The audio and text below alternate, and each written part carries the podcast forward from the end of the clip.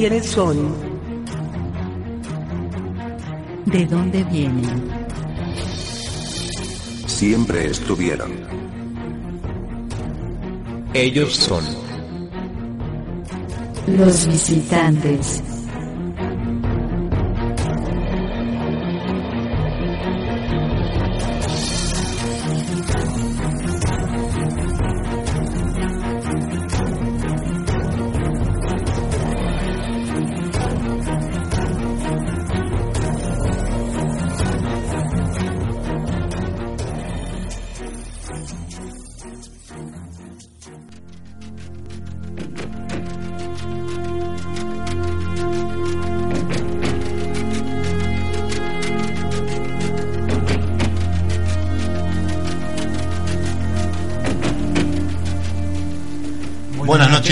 Este otro programa de Los, visitantes, acá por Visitantes Radio. Señor Gerardo, ¿Cómo le va, don Carlos? ¿todo tranquilo en la ciudad de La Plata? Todo lindo, aparte de la lluvia, todo lindo. Muy húmedo, mucha lluvia, un desastre. Poco apto para... No, poco apto para nada, porque para salir a fuego, no. No, nada de vigilia, nada de investigación, nada, salvo que tengas botas hasta la rodilla y te quieras mojar. Este, pero nada, no, imposible. La verdad, todo el fin de semana mal tiempo. Sí, Primero frío, ahora lluvia. No falta que caiga nieve y estamos completos. Que no sería nada raro. No va a ser la primera vez. Este, bueno, arrancamos un programa tranquilo en el día de hoy. Los ET no andan, salvo algunas fotos que han confundido farolas con OVNI y demás, estas cosas raras que siempre pasan. Este, no se han reportado avistajes. eh, no, al serio no. Sí, siempre hay alguna truchada ahí en YouTube, como siempre. Sí, bueno, sí. Este, pero nada más que eso. Bueno, eh, hoy quizás tengamos una conexión a Capilla del Monte, vamos a ver. Ah, Este, bueno. Es muy probable. Este, estamos esperando que se conecte la gente allá de Capilla. Eh, tenemos algunos informes de incidentes, los cuales son incidentes clásicos de OVNI.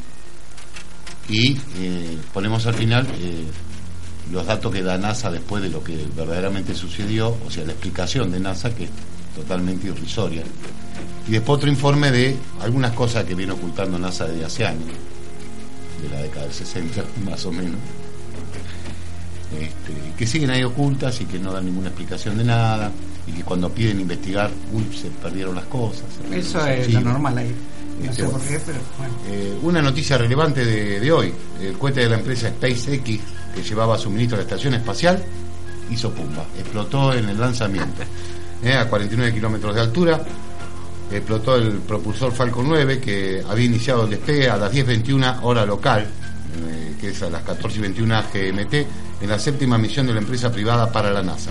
El tema de este cohete es que llevaba también suministros a la estación espacial. ¿Sabes dónde está el esqueleto? Están a dieta los, los astronautas. Pobrecito. ¿Qué? Este, bueno, lo ¿Qué sabés con la nave rusa. Ahora la nave no tiene nada. Bueno, bueno eh, aún no dieron explicación, dice una falla en, el, en, en una de los, de los sistemas del despegue del cohete, pero hasta ahora no hay ninguna explicación que es lo que realmente No lo pasó. dejan llegar. No quedó nada, los restos cayeron sobre el Atlántico, así que.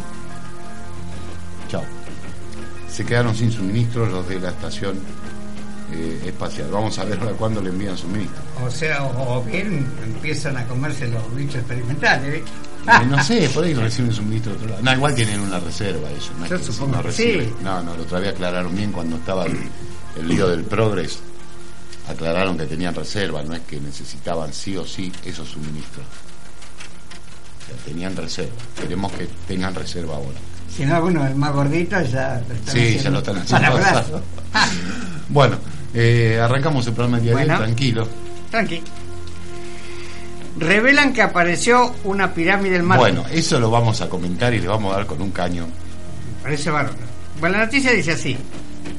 La pirámide D y M, fotografiada por la sonda Viking en los años 70, es una de las primeras imágenes que dio a conocer este tipo de estructuras, similares a las egipcias, pero en otros planetas. En su formación no había evidencia de intervención de fuerzas que no sean de la naturaleza propia del lugar.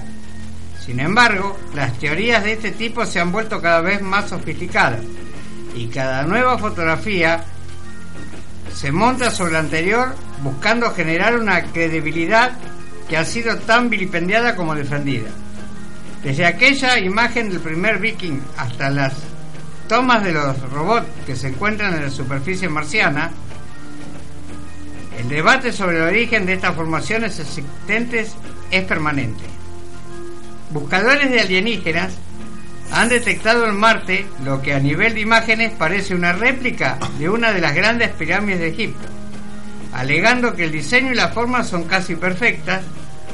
Argumenta que la pirámide es la evidencia que una antigua civilización vivió una vez en el planeta rojo, aunque se cree, a juzgar por las fotografías, que el objeto tiene el tamaño de un coche. Los buscadores extraterrestres dicen que pueden ser solo la punta de una estructura mucho más grande que está enterrada bajo tierra, la tierra de Marte, digamos. Sí. Para respaldar sus argumentos, el canal YouTube Paranormal utiliza imágenes de videos tomadas el pasado 7 de mayo por el rover Curiosity de la NASA. En ninguna de las fotos posteriores tomadas por el Curiosity efectuadas a intervalos de 20 a 30 segundos incluyen el objeto, apuntan los especialistas. Es por eso que creen que los operadores del Curiosity deliberadamente optaron por no tomar otra foto o hacer zoom sobre la pirámide. NASA no ha corroborado la historia, pero esto no va a detener las múltiples teorías conspirativas sobre la existencia de un programa espacial secreto, sobre todo cuando la misma agencia espacial acaba de reconocer que la famosa y renegada Área 51 finalmente Otra vez sí la mula existe. trigo. Sí existe, por supuesto. Siguen negando que allí tengan escondido a un extraterrestre. Bueno, lo primero que dicen que la, la foto esa es de las Vikings, no sé por qué la están buscando en el Curiosity. Eh, yo cuando vi la foto bajé todos los canales de información donde está esa foto, ninguna está el enlace de NASA. Sea, te aparece la foto y dice en foto de NASA, no está el enlace. Nadie publicó el enlace de cómo ubicar esa foto en NASA. Revisé unas 400 fotos de las misiones Viking. Acá está mi señora de testigo, no me deja mentir. Este, esa foto no está. O sea, no pude corroborar realmente de que esa foto la haya posteado NASA en algún momento. Si yo posteo una foto de NASA, pongo el enlace. Cosa que vos cliques y te vas directamente a la página la- de a la- NASA a la donde está la foto oficial. original. Exacto. Exactamente. Yo no la pude encontrar. No digo que no exista, pero ninguna de, ninguno de los medios de comunicación que postearon esta noticia puso el enlace de la foto. Nadie. Y si la misión es de Viking, la foto como dice en entrada, que es de la misión de Viking o Vikingo, este, ¿por qué la están buscando con el Curiosity? Si están en lugares distintos. Sí, claro. No, no, no hay una, este, No. una No, yo no lo pude corroborar de ninguna forma la noticia. No digo que no sea real, puede ser real, pero no la pude encontrar. Me fui a todas las misiones Viking, todas las fotos que pu- publicó NASA, que pueden estar arregladas o no, que no son la totalidad de las fotos de las misiones, están muy seleccionadas. Este, no la encontré, busqué en todas las páginas que pude abrir, el JPL inclusive, y no pude encontrar esa foto. Y en todos los diarios y medios de comunicación que salió esta noticia, ninguno puso un enlace.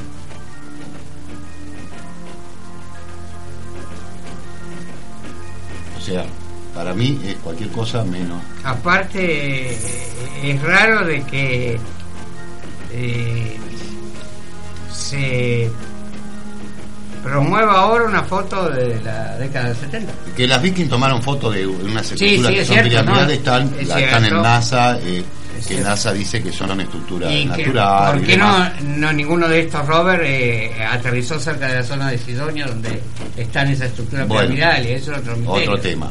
Eh, pero yo esa foto en particular no la pude corroborar en la página de NASA. Quizás esté, capaz que yo no la encontré, no digo que no esté.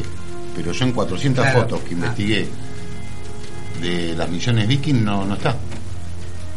Entonces no sé y nadie tiene puso el enlace. Aparte, eh, según la foto original, es, sería una pirámide en la ladera de una montaña. Eh, me parece que es muy chiquita esa pirámide. Sí, pero los que dan la información dicen que es muy posible que esté enterrado. Era en la ladera de una montaña. Bueno, así dice. Yo no lo puedo decir. Yo me limité a dar la información porque es este se viralizó. Está bien, sí, estuvo en todos todo. lados, no sé en cuántas páginas salió, Tom, pero en ninguna de las páginas que salió, y diarios oficiales y demás, está la noticia, muy lindo, pero ninguno publicó el enlace de la foto. O sea, Claro, ninguno sí, te sí, sí, Cuando, cuando han oficial. publicado fotos de, de Marte, por ejemplo, dicen foto de NASA y te ponen el enlace, entonces vos te vas a NASA. Hace unos meses, o el año pasado, no me acuerdo, publicaron una foto de Marte, decían que era de NASA, donde se veía una estructura que parecía una estatua egipcia y publicaron el enlace. Me fui a NASA y sí, realmente está esa, esa estructura que parece una estatua egipcia. O unos brillos que aparecían allá en el horizonte también. Ahora, está- si la estatua es natural, fue hecha, eso no me consta. Pero la foto es original de NASA. O sea, publicaron el enlace. Se pudo ubicar fácilmente la foto. Esta yo no la pude ubicar, o sea, no la pude corroborar, por lo tanto, eh, no existe. Para mí la noticia no está en una nebulosa. Sí. de- no sé si fue que vos fíjate hoy hoy en día hacen mucha muchos arreglos fotográficos Ah, sí. eh, No, no es hay difícil, mucha hay que- mentira dando vuelta entonces viste yo si no la puedo corroborar de alguna forma no, no la tomo como real del vamos que ya me da a sospechar una pirámide en una ladera una montaña en inclinación no me, no me da Otra noticia. ¿Qué hubieras dicho en los 70, Carlos? En los 70, bien digo. De que un este, integrante de la NASA hubiera dado a conocer de que íbamos a encontrar vida extraterrestre. Pero era imposible en ese momento. no sé si era tan imposible ¿eh? A vos Eh, Populi sí. Sí, a vos sí, no sé si un te- condenaban a la hoguera si decías que sí no aparte se te mataban de risa decía- pluralidad de los mundos No. habitados era un y imposible. decía que vi un extraterrestre y te tomaban de loco Oh, no, borracho. pero basta que dijeras que no éramos los únicos en el, en el universo, ya estaba... Sí. Hoy día, bueno, por suerte, más en las generaciones más jóvenes, ha cambiado esa visión. La NASA espera encontrar vida extraterrestre en el 2040. No, va a oficializar que encontró vida extraterrestre en 2040. Es posible. Que es otro tema. La vida extraterrestre ya no es solo una posibilidad para los científicos de la NASA, sino una convicción, ya que aseguran que la humanidad hallará signos concluyentes de vida fuera de la Tierra antes que termine el 2040. Para los científicos, la gran pregunta sobre el hallazgo de vida alienígena hace tiempo que dejó de ser si ésta se encontrará o no, para pasar a ser cuándo se dará con ella. Creo que vamos a tener indicaciones sólidas de vida más allá de la Tierra en una década. Y vamos a tener pruebas definitivas dentro de 20 o 30 años, indicó esta semana en un foro de debate sobre zonas habitables en el espacio la jefa científica de la NASA, Helen Stoffan. Sabemos dónde buscar y sabemos cómo buscar. En muchos casos disponemos de la tecnología. Estamos en camino de implementarla. Bueno, ahora vamos a contradecir esa noticia. Bueno, ¿eh? Vamos a un informe de algo, de algunas cositas que oculta la NASA. ¿eh? He visto una noticia dice que en el 2040 recién van a encontrar indicios de vida extraterrestre. Este, vamos a darle la contra de esa noticia. ¿Eh? De que la NASA sabe de la vida extraterrestre, inclusive no solo NASA, los astronautas, todos saben. Hay un montón de astronautas que hablaron, hay un montón de científicos que hablaron, hay un montón de gente que trabajó para NASA y hablaron. Eh, no voy a hablar yo del informe, vamos al informe acá en los visitantes y en el medio del informe vemos si nos podemos conectar con la gente de Capilla. Dale.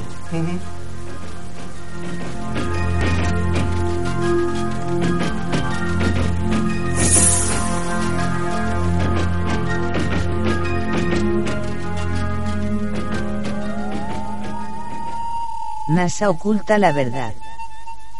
El 20 de julio de 1969, Neil Armstrong se convirtió en el primer humano en pisar la Luna. La transmisión de este evento histórico fue visto por gran parte de la población mundial, y fue un pequeño paso para el hombre y un gran paso para la humanidad. Lo que la mayoría de los televidentes no supo, es que el equipo del Apolo 11 reportó en varias ocasiones, avistamiento de ovnis durante el viaje, y el alunizaje. Antes de llegar a la Luna, la tripulación vio un objeto no identificado volando cerca del módulo lunar.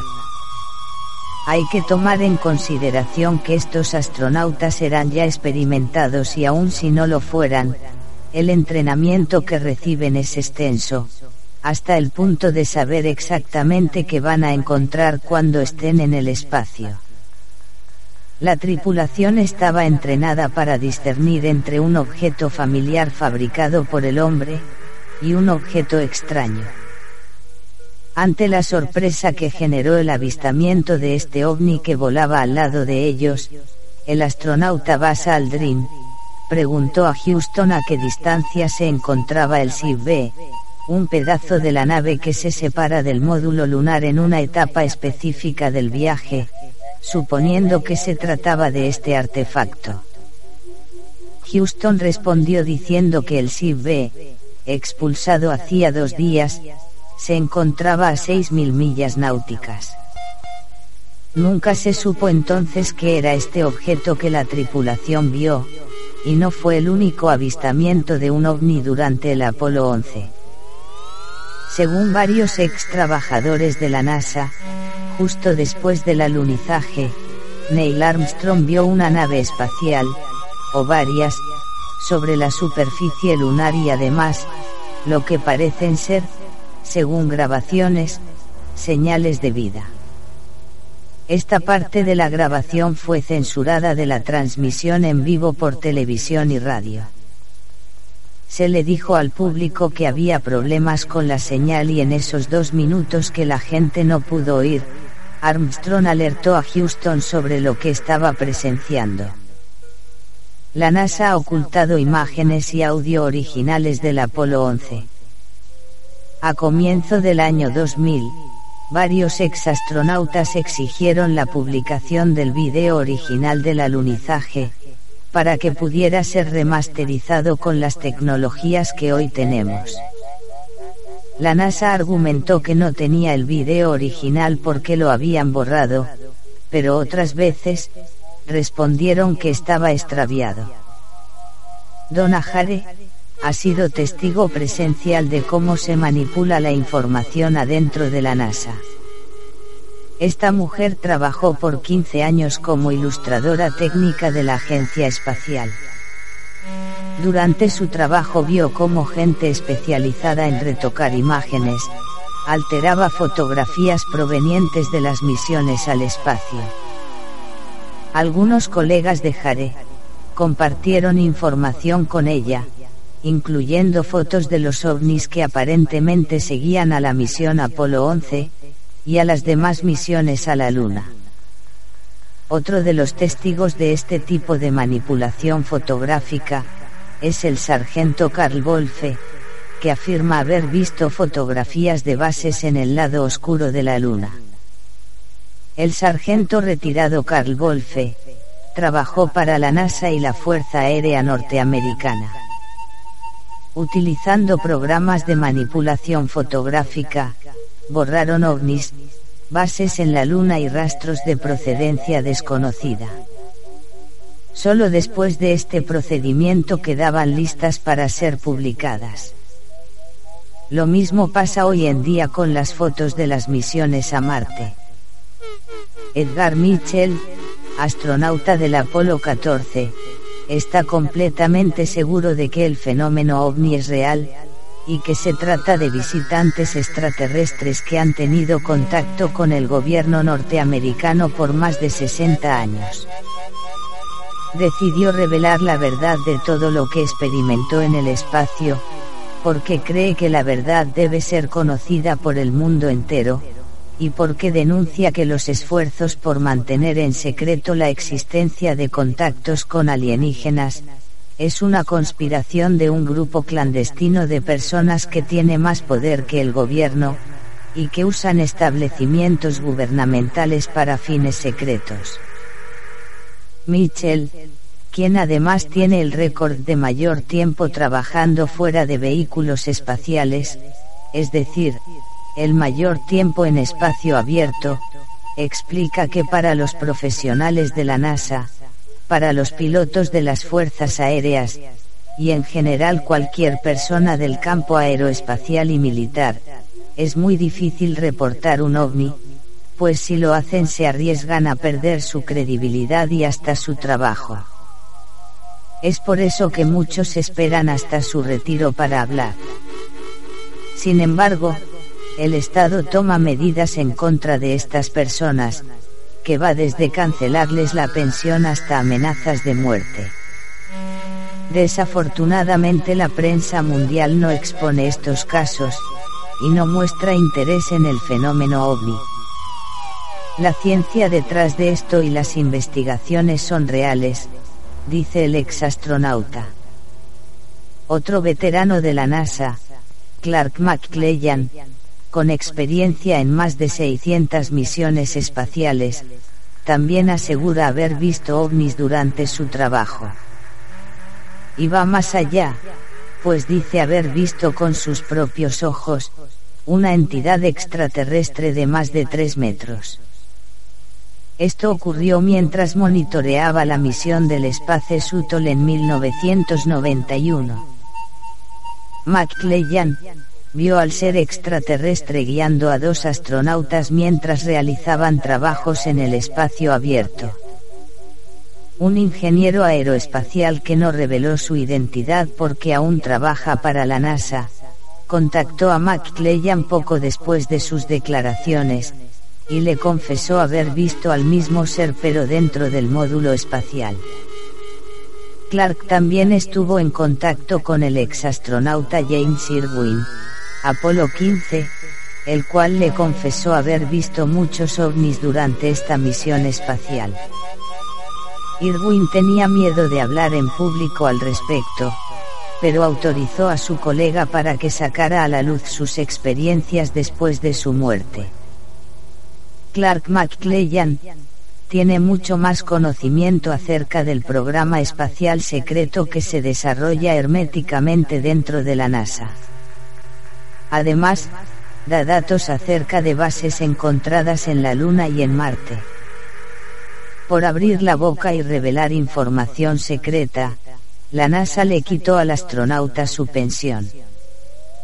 Gordon Cooper, también astronauta de la NASA, confesó públicamente antes de morir, que vio en muchas ocasiones platillos voladores provenientes de lo que él consideró, una civilización tecnológicamente mucho más avanzada. En septiembre del 2006 el transbordador Atlantis, durante la misión STS-115, retrasó 24 horas su regreso a la Tierra por un ovni que se interpuso entre el vehículo espacial y la atmósfera terrestre. Durante la misión, la tripulación también fue testigo de otros ovnis que volaban cerca. Cuando llegaron a la Tierra, la astronauta Eide Marie Stephanie Piper, quiso contarle al público lo que había visto, en una rueda de prensa transmitida en vivo por los canales de televisión Fox, CNN y NBC. Sin embargo, cuando estaba a punto de hacer la revelación, se desmayó. Se vuelve a parar y de nuevo, algo extraño le ocurre y se desmaya otra vez. No se informó si estos desmayos fueron naturales, y se sospecha que fueron provocados para que no hablara. Así como ellos, hay muchos astronautas, militares, ingenieros y científicos de la NASA, que están completamente seguros de que los ovnis existen, y de que hay vida en otros planetas. Sus testimonios indican que existe un programa espacial secreto, el cual se desarrolla sin el conocimiento del público, y en acuerdo con poderes superiores a los de cualquier gobierno. De esto se habla hace años, que hay tecnologías más avanzadas de las que conocemos, y que se está llevando a cabo, una carrera de investigación espacial más avanzada de la que se hace pública. Los testimonios están dados por gente de alta credibilidad, que han sido castigados por hablar, la verdad está oculta, pero cada vez se hace más evidente que nos están engañando, y negando la existencia de otras civilizaciones que conviven con nosotros en este infinito universo.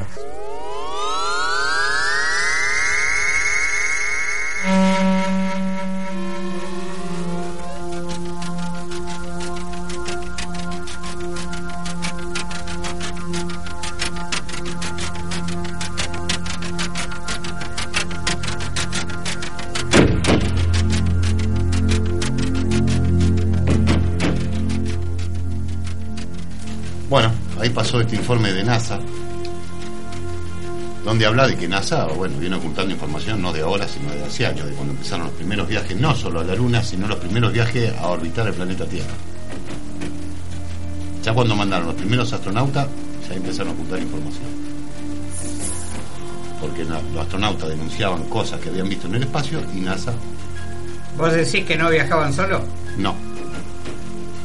Siempre iba con, compañía Hay de testimonio de gente que trabajó para NASA de que los primeros viajes espaciales ya fueron, no digo controlados, pero sí vigilados. Acompañados. Acompañados.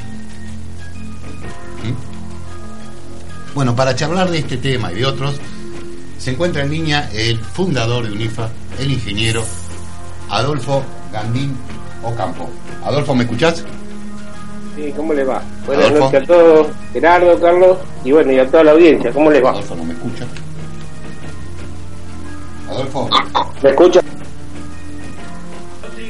Ahí está, Ahora ahora, sí. sí. ahora estás al aire. Adolfo, ¿qué tal? ¿Cómo andás? Bueno, Adolfo, hoy pasábamos un informe de NASA. Vos que estás más metido en el tema. De la NASA, la parte, la parte militar, que ya no se ve más, la secreta, es la que manejó Neil Armstrong hasta su fallecimiento, en lo que yo siempre dije, se llama NASA 2, preparando a los astronautas militares que, que viajan al espacio, eh, que no justamente viajan desde, desde Cabo Cañaveral ni de- desde Kennedy, sino que viajan desde lugares insólitos como la base Wallops en los Estados Unidos. sea, esa es una carrera que, que han llevado y llevan hasta el día de hoy, ¿no?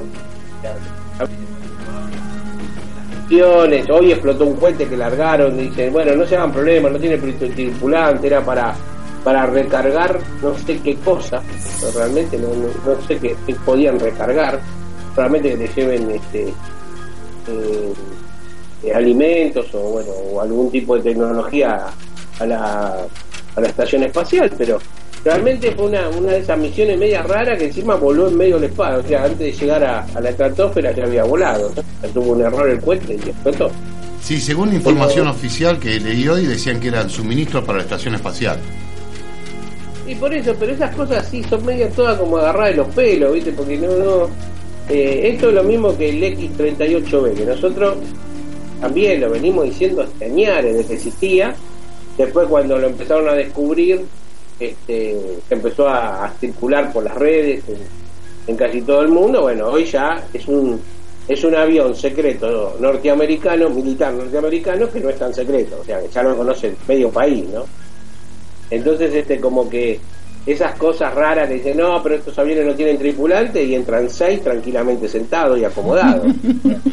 claro, ¿viste? Cosas raras así. No, le disparamos un misil desde una corbeta en- o una fragata en el, en el Pacífico porque teníamos miedo que cayera sobre, sobre el territorio ruso y todos sabían que era en aquel momento lo que estaba cayendo eh, podía ser la estación espacial porque era enorme, era más grande que un colectivo, que un ómnibus, era impresionante.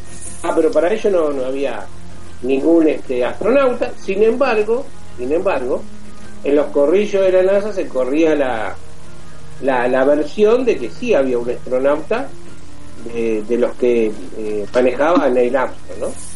Y por eso lo destruyeron en el espacio, que, por suerte para ellos no cayó ningún resto en zonas este eh, no no no proclives a los estadounidenses porque no se hubiera descubierto otra verdad más no de que, realmente eh, los Estados Unidos militarizan el espacio viajan hacen eh, misiones secretas a todos lados y a todo lugar y bueno estas cosas vos recién pasaban lo del Apolo Sí.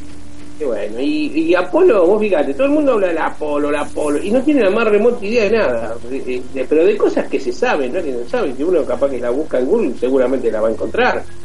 Cuando fue el Apolo 12, este, creo que fue allá por los años 70, 69, 70, este, con Peter Conrad y, y el astronauta Bean, eh, ellos fueron a buscar una parte primordial de la Surveyor, la Surveyor 3 Sí. la trajeron acá y luego como que medio desapareció todo eso ¿entendés? o sea entonces decían no era creo mira si mal no me acuerdo era una parte robótica del, de la Surveyor que se traía no si te traes tráetelo todo o traete un pedazo que sea no no un pedazo de robot ¿me explico? Entonces, ese, esa parte robótica seguramente ha traído muestras de algo que ellos claramente tenían identificado de antes y nunca salió a la, a la palestra. Esto, esto como todo es así con la NASA. O sea, la Luna, Marte. Eh, la Luna, todo lo que está, seguramente está del lado oculto de la Luna. Pero no por una cuestión de que no queramos que. O, o- porque yo no. Siempre digo, ¿no? Todo lo que se encuentra van a ser el resto de nuestras propias civilizaciones anteriores. En el lado oscuro de la Luna. ¿Pero por qué? Eh, es sencillo, si nosotros viajamos a la Luna, lo que menos vamos a hacer, o, vamos a tratar de evitar, es colocar nuestras propias bases en el lado visible de la Luna. ¿Pero por qué? Porque la radiación, el Sol y todo lo demás, no- nos, tendríamos un costo de mantenimiento de eso impresionante y tampoco sabríamos las consecuencias finales de una larga pre- de, de prolongación de la vida sobre, sobre la superficie del lado visible. Claro, por Ahora, lo, sí. Sí, si uno está en el en el límite entre lo, la oscuridad, al lado oscuro y el lado visible, sería la zona ideal como para poner bases de, de todo tipo y color. ¿Me explico? Sí. Que es justamente todo lo que ellos no muestran nunca. Porque tenemos cámaras super HD, de, de yo qué sé, la, última me reía porque era la de la japonesa que viste, bueno, este, vamos a ver cómo toman sol los marcianos, porque decían que ellos tenían una resolución de un metro cuadrado. Y, y una cámara de un metro cuadrado, empezaron a mostrar las misiones Apolo 17, Apolo 15, y era toda una mancha blanca. Digo, y, eh, perdón, un me- metro cuadrado eh, no, no mandamos una, no sé, un robot de un metro por un metro o, o más, más chico. ¿Entendés? O sea, esas cosas raras. Por eso, eh, la NASA claramente tiene un, un camino paralelo. La parte civil desconoce la parte militar, eso es un hecho, eso es un hecho.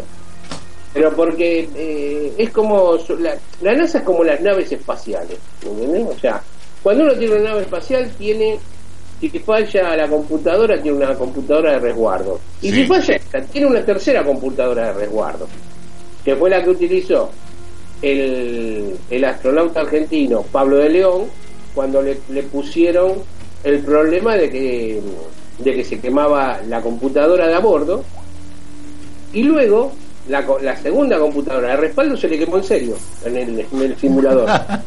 Entonces le dijeron a Pablo, escúcheme, bájense porque tenemos un error grave, o sea, la, la operación no, no puede seguir adelante, la simulación no puede seguir adelante. Y Pablo le contestó, discúlpeme, si yo estuviera a, a 100 kilómetros de altura, 100 kilo- 150 kilómetros de altura, usted no me puede decir bájese.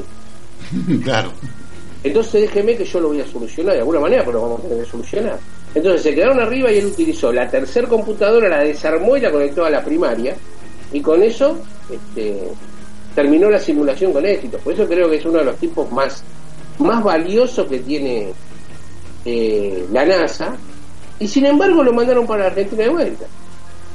Está acá, viste, ayudando a la cuetería nacional. Eso al margen, no digo que él podrá tener su otra opinión, por supuesto, ¿no? Pero para mí es eso y le dieron después el, el trabajo del, del traje eh, eh, que se utilizará en Marte, que él lo está probando en la Antártida, eh, con sumo éxito, ¿no? Es un tipo muy capaz, muy inteligente, pero eso al margen de, de que seguramente la, NASA, la parte civil, desconoce, porque también existe lo mismo, o sea, como hay eh, computadora de respaldo y otra de respaldo de la segunda, en, en, en la NASA pasa exactamente lo mismo. O sea, hay oficinas de fotografía que están multiplicadas por dos y hasta veces por tres antes de que lleguen a los civiles. O sea, está todo filtrado, tocado, toqueteado, manoseado. Y bueno, esa es la historia real de la NASA. O sea que de una fotografía original a nosotros nos llega todo un... El mamarracho que ellos quieren. Sí, Y, y por eso tienen tantos errores y horrores. Hay cosas que tienen horrores. Directamente. Dicen, cuando se les escapa una, pues, no, no saben dónde meterse, porque realmente. o sea, me- y ahora cuando se animan así a sacar fotos en directo, se encuentran con cosas. El otro día, no sé, que, que la pirámide de Ceres, sí, en vez de decir la pirámide, porque encima dicen pirámide de eh, eh, son terribles.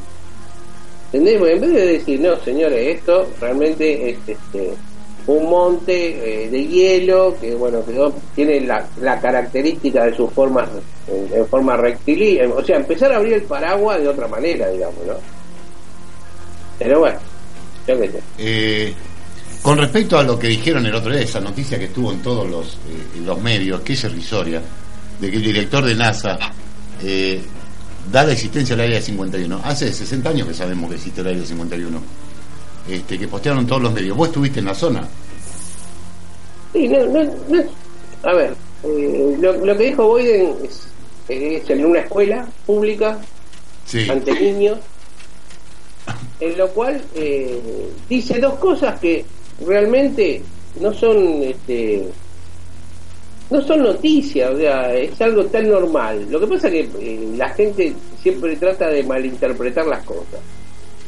Le está diciendo a los niños que tienen un área 51 donde se, estudia tecnología de avanzada para poder continuar con los avances.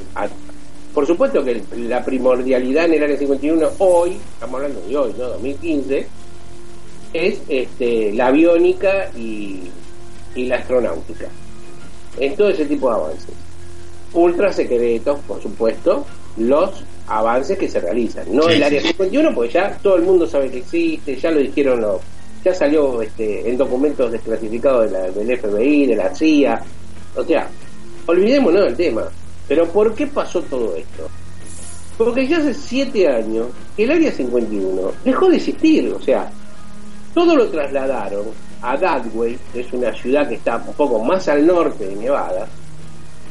Y ahí hoy, hoy realmente tenemos que preocuparnos. En Gateway, no en el área 51. El área 51 ya quedó este, totalmente desarmada lo que es este, tecnología de extraterrestres y demás, porque ya estaba todo el mundo mirándola, todo el mundo la fotografía, todo el mundo la visitaba. Ya no había más manera de parar un montón de juicios que se iban a empezar a encarar por medio de los congresistas para abrir el área 51 y saber qué carancho había adentro. Entonces hoy lo pasaron a Darwin. Ahora, los investigadores como nosotros que hemos estado en Darwin, ¿cómo vamos todos presos por la policía local? O sea, ni, ni siquiera llegamos a las instalaciones.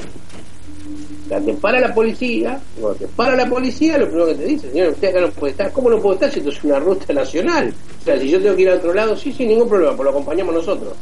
Ah, Bueno, mira yo quiero no. parar ahí para hablar con... No, usted no puede parar, usted tiene que irse. Chau, váyase.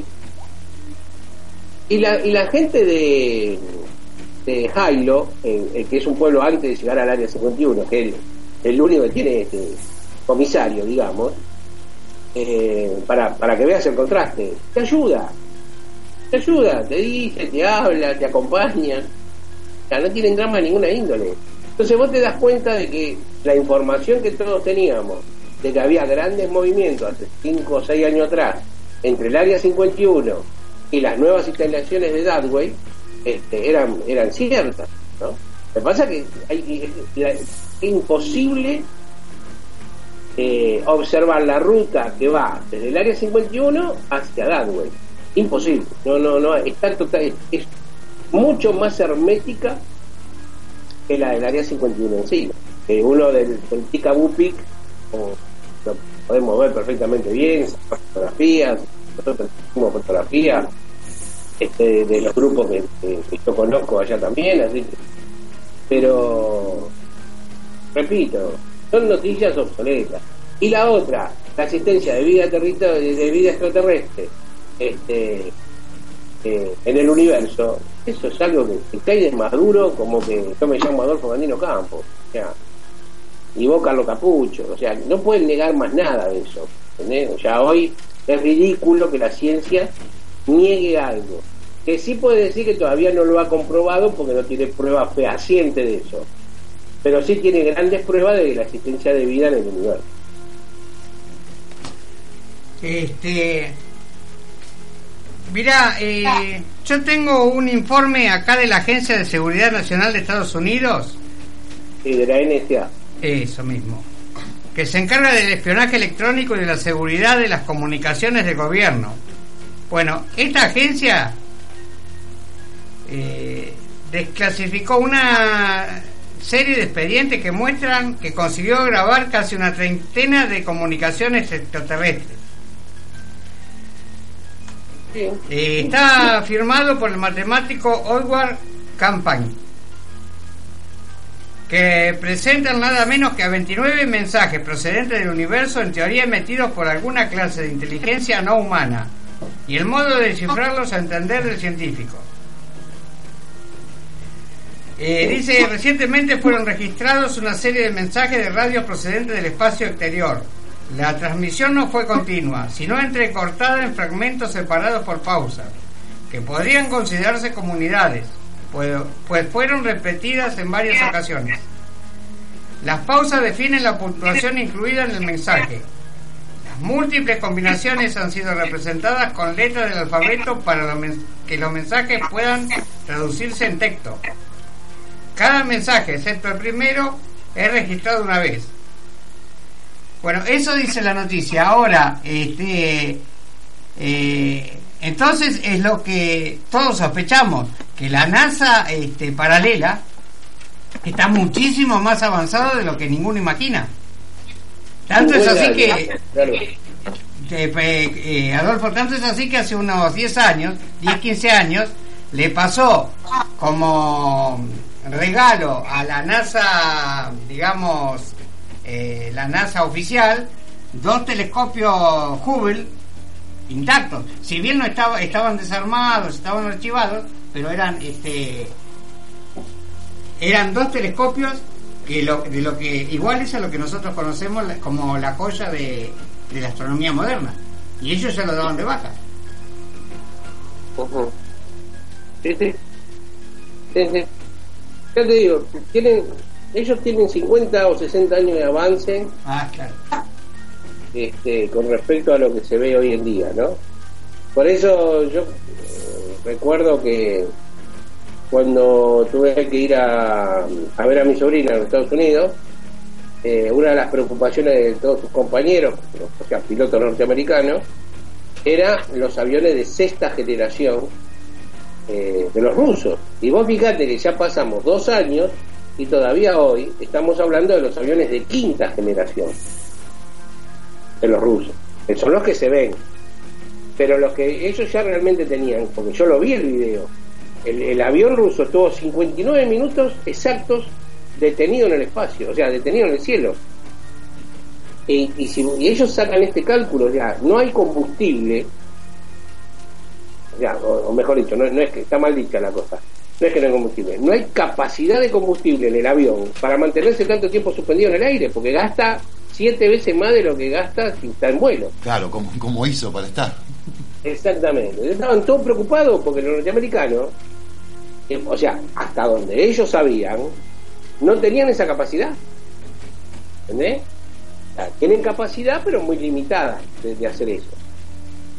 Entonces, este, hoy en día todavía se sigue hablando que los aviones de, sexta generación rusos son muy superiores a los norteamericanos y que, que toda la, la, la guerra fría que se está armando, este, Vos fíjate que se acusan unos de otros, que las guerras de Ucrania, que, China, que está todo ligado a, al espionaje. O sea, volvemos otra vez a los 60. está- Estamos otra vez en el espionaje, en quién la, gana la carrera espacial de, la Luna, Marte y, y quién empieza a decir las cuestiones de, bueno, de que no estamos solos en el universo, cómo lo hacemos, cómo dejamos de hacer. O sea, hay una vorágine en el mundo Vos, vos fijate que el grupo Bilderberg se reunió de 15, menos de 15 días atrás, pura exclusivamente para hablar de cómo quitar todo el dinero de- del mundo. O sea, cómo dar de baja el papel moneda. Exactamente. O sea, que todo, no sé, te- te- estemos regidos por una tarjeta, un chip, no sé, ¿me ¿entendés? O sea, el control y dominio de la humanidad eh, avanza a pasos gigantados a medida que, porque si vos no controlás a la masa, no podés dar noticias. Vos imaginate si en el mundo saliera un presidente como el norteamericano o el ruso a decir de que hay un virus que va a matar el, el 80% de la población mundial. Claro. Imagínate el desastre que haría decir esas cosas, ¿no? Entonces, imagínate si te llegan a decir de que se está utilizando este, tecnología extraterrestre recuperada en los años 40 para, la- para las futuras guerras o próximas guerras que se están por armar en, el mundo. ni sabe lo que puede pasar, ¿entendés? Porque nosotros todavía estamos hablando de la estupidez de la bomba atómica. Porque es así. Vos hablas con las personas y todos tienen miedo, uy, mira si no tiene una bomba atómica. Eh, perdóname, pero la bomba atómica es no obsoleta. Recontra, ya las ojivas no tienen más bombas atómicas, tienen bombas de hidrógeno Sí. O bombas de neutrones, que son mucho mejores que las de hidrógeno. O sea, que encima destruyen a la humanidad, pero los edificios quedan todos enteros. Claro. Sí, no, no hay destrucción material. Entonces, entonces, vos fíjate que la población mundial, y yo creo que si hoy sentamos a, a 200 argentinos y le preguntamos esto, está preocupado por una bomba atómica. ¿Entendés? O sea, es la falta de información o la desinformación, porque esa sí era desinformación constante. Claro, sí. Y la preocupación más grande no está ni siquiera en la bomba de hidrógeno y menos en la bomba de, neutrones, sino que este, la preocupación está dada en toda la tecnología que han capturado, porque tenemos casos en el mundo donde se han derribado este, naves extraterrestres por parte de aviación este, de, un par de países, por lo menos un par de países, entre ellos, bueno, hablemos de Rusia y Estados Unidos, ¿no? Este, donde los pilotos han declarado, o si no, fíjate toda la clasificación ecuatoriana de los pilotos eh, de la Fuerza Aérea, es impresionante. ¿Entendés? Entonces, eh, hay cosas que no, eh, no- A veces no sabemos medir el límite de lo que se dice, cómo se dice, y están todos especulando. O sea, en- entendamos, ¿no? Eh, yo creo que nosotros, UNIFA, nosotros, somos un grupo de investigación. ¿Está? Y como nosotros hay un montón de grupos de investigación. Pero también hay muchísimos más, que lo podemos multiplicar hasta por 6 o por 7, Sí. que son grupos de recopilación de cosas. ¿Entendés? Recopilan. O sea, encuentran una noticia en internet, la recopilan, la guardan, la archivan, la, la difunden, eh, o te hacen la gran plaza de, de, no sé, del extraterrestre caído eh, sin bota, Sí. en, en medio de la plata, no sé, cualquier, cualquier barbaridad. O- porque- o- o lo que es peor, Adolfo. O lo que es peor, desinforman. O lo que es peor, desinforman. No, eh, ¿sabes Una noticia No verídica la van tergiversando. Si por, lo menos, claro, si por lo menos desinformaran, ¿viste? Si bueno, estos tipos son desinformadores, hay que ver por dónde vienen. Si vienen del gobierno, si vienen de los militares, son tarados. ¿está? Esto no es una desinformación. Esto es una información tirada al voleo, sin tener ningún tipo de base ni sustento de ninguna índole, que lamentablemente cuando lo toman periodistas, gobiernos o militares, termina en una sola conclusión. Estos todos son payasos de circo. Entonces, los tipos que trabajamos de otra manera y tratamos de demostrar de que realmente la visita, la visita de extrañas naves sobre cielos argentinos es una cuestión real y concreta y que tenemos que pelear y dar batalla a eso porque no tenemos radares, no tenemos aviones, no tenemos balas, no, no tenemos nada. Entonces, como mínimo, este, no llevar pánico a la población, pero sí llevar tranquilidad, porque ¿cuántas denuncias tenemos? De, en el interior del país últimamente fue un desastre, ¿entendés? Te denuncian vaca mutilada, pues no diga nada, ¿eh? porque si no, Sí. este, te denuncian, no, mire, mire que yo vi tal cosa detrás de... Porque ya, ya no están hablando de la luz en el cielo. ¿Me explico? Ya están hablando de mutilación de ganado, de gente que desapareció, de, de, de, de cosas raras que se ven detrás de los bosques, que iluminan todos los bosques, de, de graneros que parecen que estuvieran incendiados y no están incendiados, o sea, militares que están hablando de cosas que cayeron en territorio argentino y que nadie fue a buscar. Entonces esas cosas son las que preocupan, porque uno dice, bueno, esto ya es pancho por tu casa. Y si uno ve el noticiero, te das cuenta que es pancho por tu casa. Bueno, Adolfo, este, ¿alguna novedad de UNIFA? Sí, creo que UNIFA, y esto, eh, mira, eh, hace tanto que no estoy en la radio que la verdad que eh, UNIFA abre en San Miguel el sábado próximo, El 4. no un café ufológico, que quede claro, ya no sé ni cómo explicarlo esto. No es un café ufológico. ¿Por qué no es un café ufológico? Porque en el 2005 yo personalmente hacía reuniones en el mismo café para UNIFA.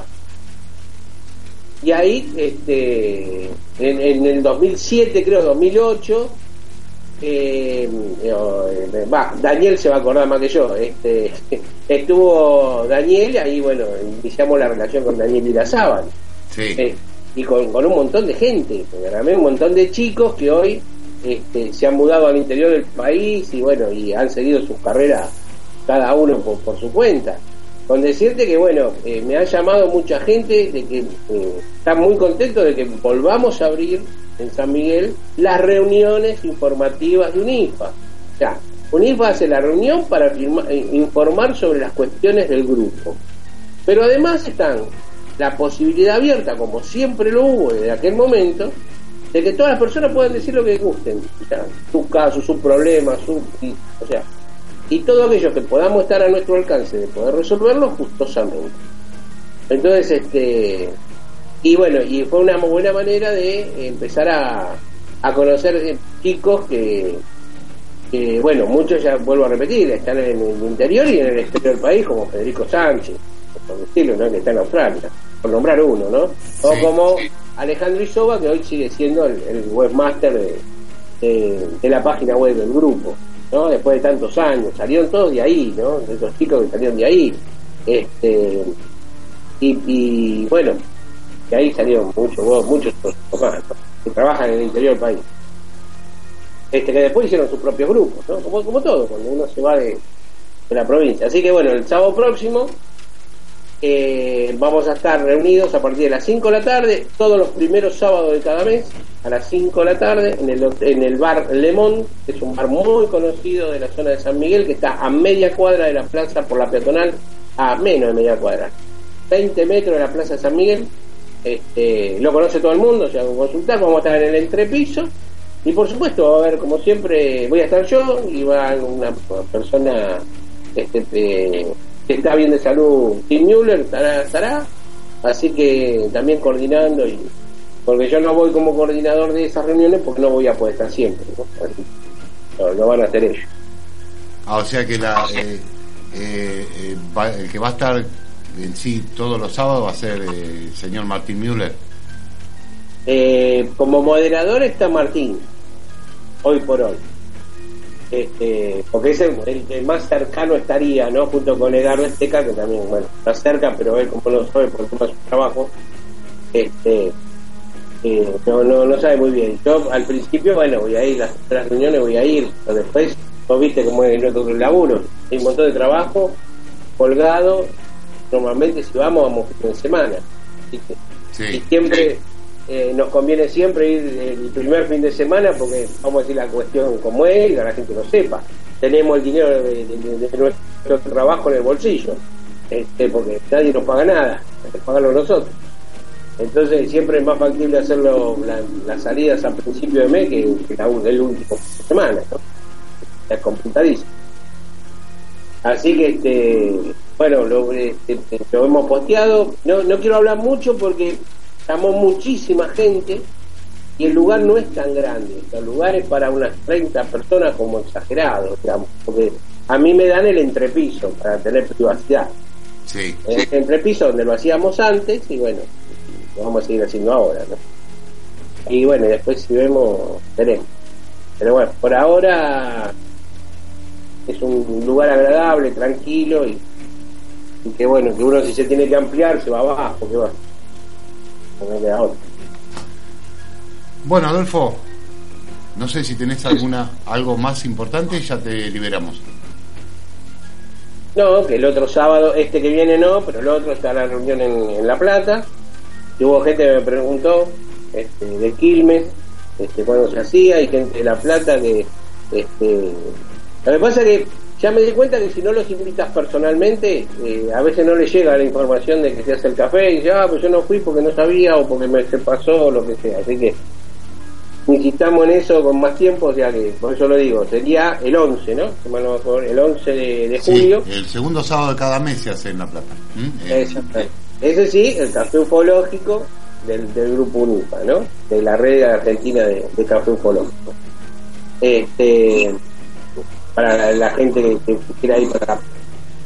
Y después, este, bueno, en julio tenemos una investigación bastante importante con gendarmes y prefectura este, en una provincia, la provincia, o sea, una provincia argentina, y que esperamos que, que podamos concretarla y que lo que se dijo como testimonio se dé y creo que vamos a tener una de las de las noticias o de las investigaciones más pum de, de todo una de todo el año. Para mí parece un, no sé, que Bueno. caiga ahora en la 9 de junio. Eh, sí, esperemos que nos acompañe el tiempo en julio. Sí, bueno, es que es como todo, ¿viste? No, no, no, es una ruleta rusa. Pero bueno, algo que está ahí. O sea, yo más o menos ya tengo todo la logística armada por las dudas, ¿no?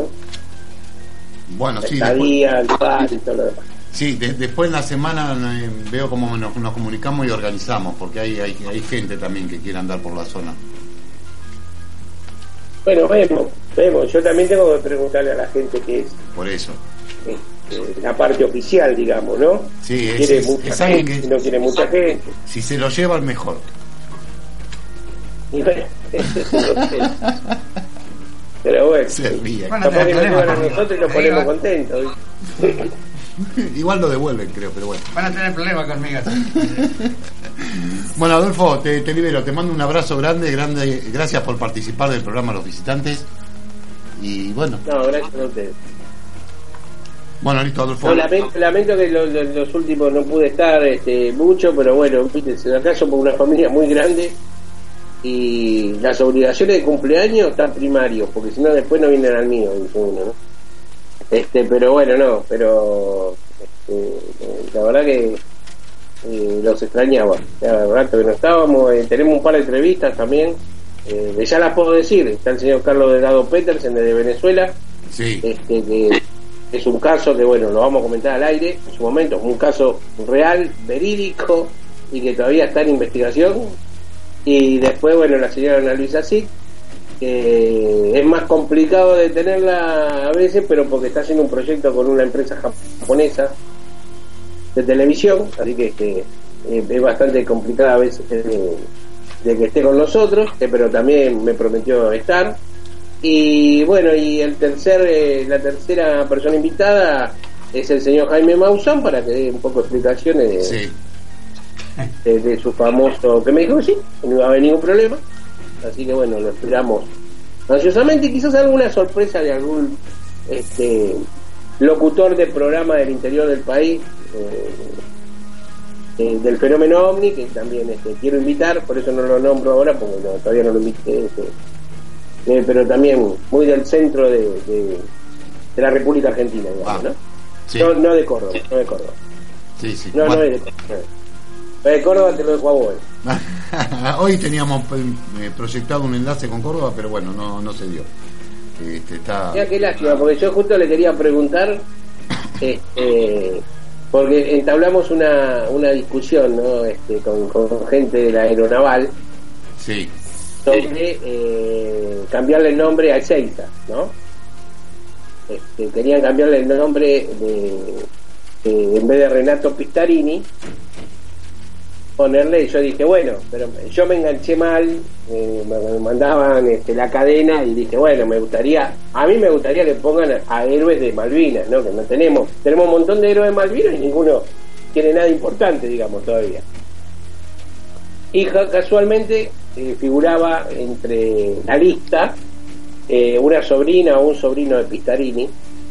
Y claro, uno a veces desconoce quién era Renato Pistarini, ¿no? Entonces, bueno, empezó, que fue realmente Renato Pistarini fue el que hizo Ezeiza. Por Sí. eso lleva el nombre de Renato Pistarini, ¿no? Que es un, un comandante de- del ejército.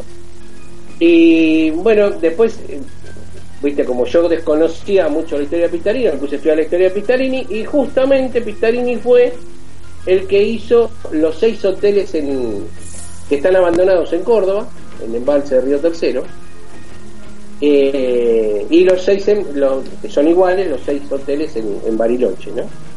Eh, y justo quería preguntarle eso, ¿no? Porque hay muchas eh, muchas versiones de lo paranormal dentro de los abandonados que están en en este en embalse Río Tercero, ¿no? Capaz que, que Hugo sabía algo y quería preguntarle, va.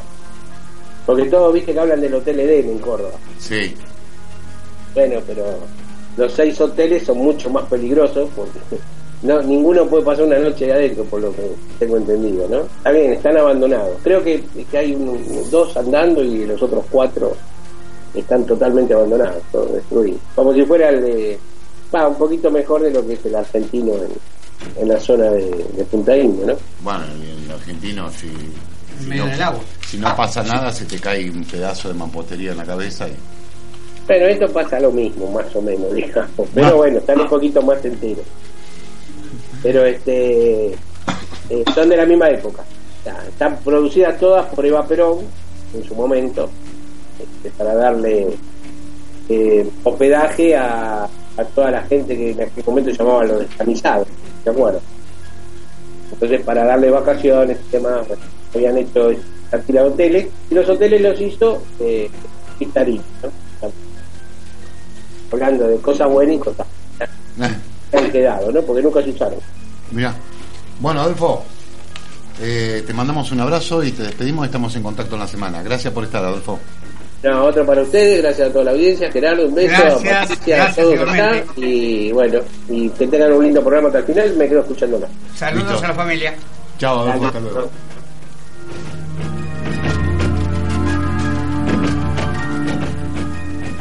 Bueno, seguimos acá en los visitantes del día de hoy. Vamos a un temita musical y retornamos después del contacto con el ingeniero Adolfo Gandino Campo, fundador de Unifo.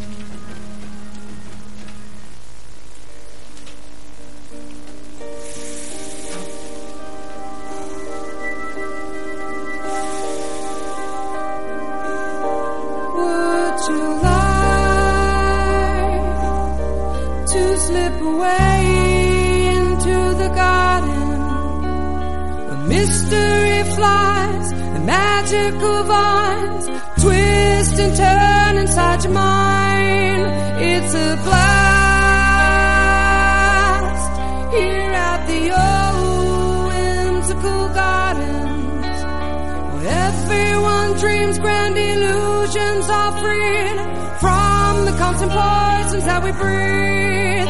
Yes, tonight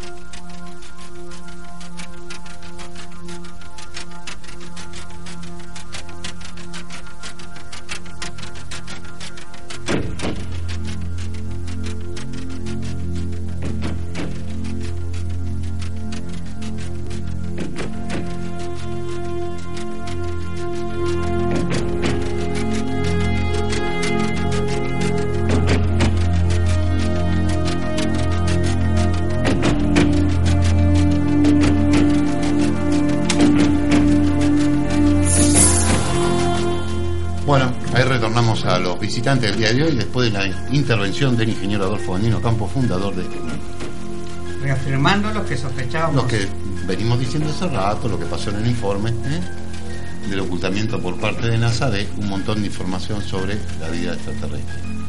Tal cual. ¿eh? Después vamos a pasar eh, un informe donde de algunos incidentes con OVNI, donde intervienen astronautas, desde Astron en adelante.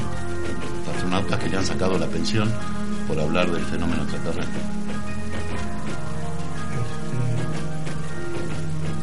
Eh, yo eh, entendí de que decía que en cierto modo se repite lo que fue la Guerra Fría entre dos bandos, pero ahora este, tenemos otros competidores en la carrera espacial.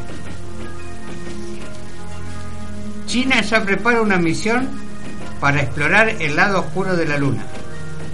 El programa espacial chino estudia lanzar a finales de esta década una misión no tripulada que alunizaría en la cara oculta de la Luna. De concretarse, esta misión convertiría al país asiático en el primero en lograr este hito.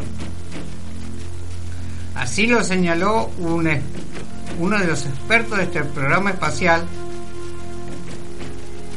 eh, eh, que es el jefe de diseño. Hizo eh, este anuncio en una conferencia de prensa y subrayó que China quiere buscar un lugar de aterrizaje más complicado que en la anterior misión lunar. Sí, de la cual no se supo mucho de la anterior misión. Acá mm, dice, la misión anterior fue la Chang'e 3, que llegó al satélite terrestre en diciembre de 2013. Eh, que también desplegó el primer robot de exploración lunar china, el YouTube, conejo de Jade. Está bien, pero no se posteó mucha información de ese No. robotito. O sea, no, no, no lo hicieron pública. Mm, No, no, no, no, no Por salió. lo menos en los grandes medios no salió. No, yo no entré en la página de China porque. Pero en los grandes medios de información no, no salieron posteadas fotos de, de este robotito chino. Ya NASA más que mal, o ESA más que mal, te publican fotos de las misiones. Eh, China creo que salió en uno o dos al principio y después. El conejo de Jade quedó ahí en la incógnita. En la nebulosa quedó. Bueno, ahora van a, llegar al lado oscuro de la luna. A la cara oscura de la luna. Eh, si yo te digo eh, Chile, ¿qué me decís vos? Si ya sé, correr atrás de una pelota. eh, O de contaminación en Santiago que no se puede respirar. No, hay otra cosa más. volcanes. El dinosaurio más extraño del mundo está Ah, en sí. Capital Federal. Se trata del chilesaurio Diego Suarezi, Oh, no tenés nombre. un herbívoro que vivió hace 150 millones de años en la Patagonia chilena. La réplica es exhibida en el Museo de Ciencias Naturales Bernardino Rivadavia, en el Parque Centenario de la capital argentina. Se trata de un herbívoro que vivió hace 150 millones de años en la Patagonia chilena y que fue definido por la revista Nature como el dinosaurio más extraño descubierto hasta ahora. Al igual que los famosos carnívoros como el velociraptor, el carnotauro o el tiranosaurio, pertenecía al linaje de los terópodos, aunque esto es una hipótesis. Eh, ¿Y por qué el más extraño del mundo? Porque es herbívoro, a pesar de que tiene eh, la fisonomía exacta de un velociraptor, Sí, en este es- caso es herbívoro. vegetariano. Este, bueno, China no es la única que se prepara para ir a la Luna. Eh, Parece que Rusia aspirará a ir, a ir a la Luna dejando de lado a Marte. O sea, parece que va a dejar a Marte para el- eh, los norteamericanos y esa. ¿Mm? Rusia eh, dice eh, dará prioridad a la exploración lunar en su pro- programa espacial y espera enviar una expedición tripulada a la Luna dentro de 14 o 15 años. Bueno, falta bastante. Según afirmó el jefe de la Agencia Espacial Rusia, eh, Roscosmos. ¿Mm? El funcionario señaló que actualmente no existen planes para misiones a Marte, pero sí a la Luna. Se van a encontrar con los chinos. Con los chinos. ¿eh? Así que bueno, los rusos también piensan ir a la Luna. Si, en teoría, si la Luna, si vamos al oficial de NASA, no hay nada, no se puede. Pero bueno, Ya lo ves. ¿viste? Bueno, hablando de NASA, vamos al segundo informe, pues si no, no, no nos va a entrar dentro del, del- Sí, por supuesto. del espacio al aire. Este, vamos al segundo informe donde hay testimonios de astronautas desde el Apolo 11 hasta las últimas misiones tripuladas eh, al espacio, ¿eh? Sí. incluyendo los transbordadores. Bueno, vamos a este informe acá en Los Visitantes.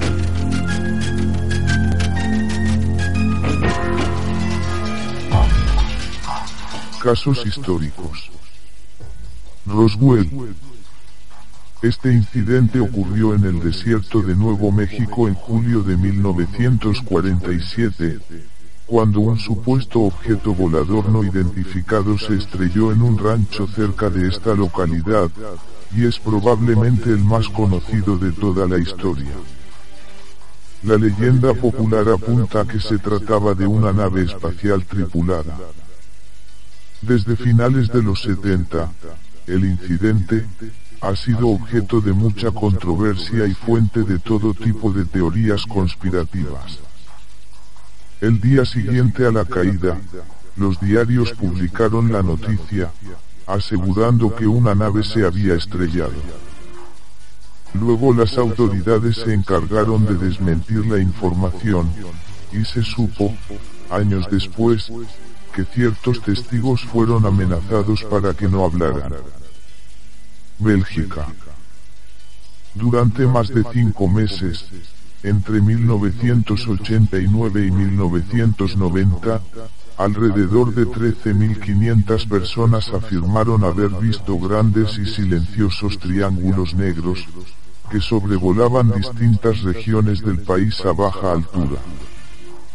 Los escépticos lo atribuyen a helicópteros o delirios masivos, explicación poco creíble, ya que más de 13.000 personas no pueden delirar lo mismo, coincidiendo en las descripciones de los objetos, y entre estos testigos se encontraban muchos profesionales de distintas áreas, siendo calificadas como personas muy creíbles. Weston en 1966 más de 200 estudiantes y profesores de dos escuelas de Melbourne vieron un platillo volador que descendió en un campo de hierba y luego ascendió sobre un barrio de las afueras. Por desgracia no existen imágenes de este fenómeno, pero los testigos todavía se reúnen para hablar de lo ocurrido aquel día. Desde 1966, recordar en reuniones el incidente, habla de su veracidad y trascendencia. El caso de Kenneth Arnold.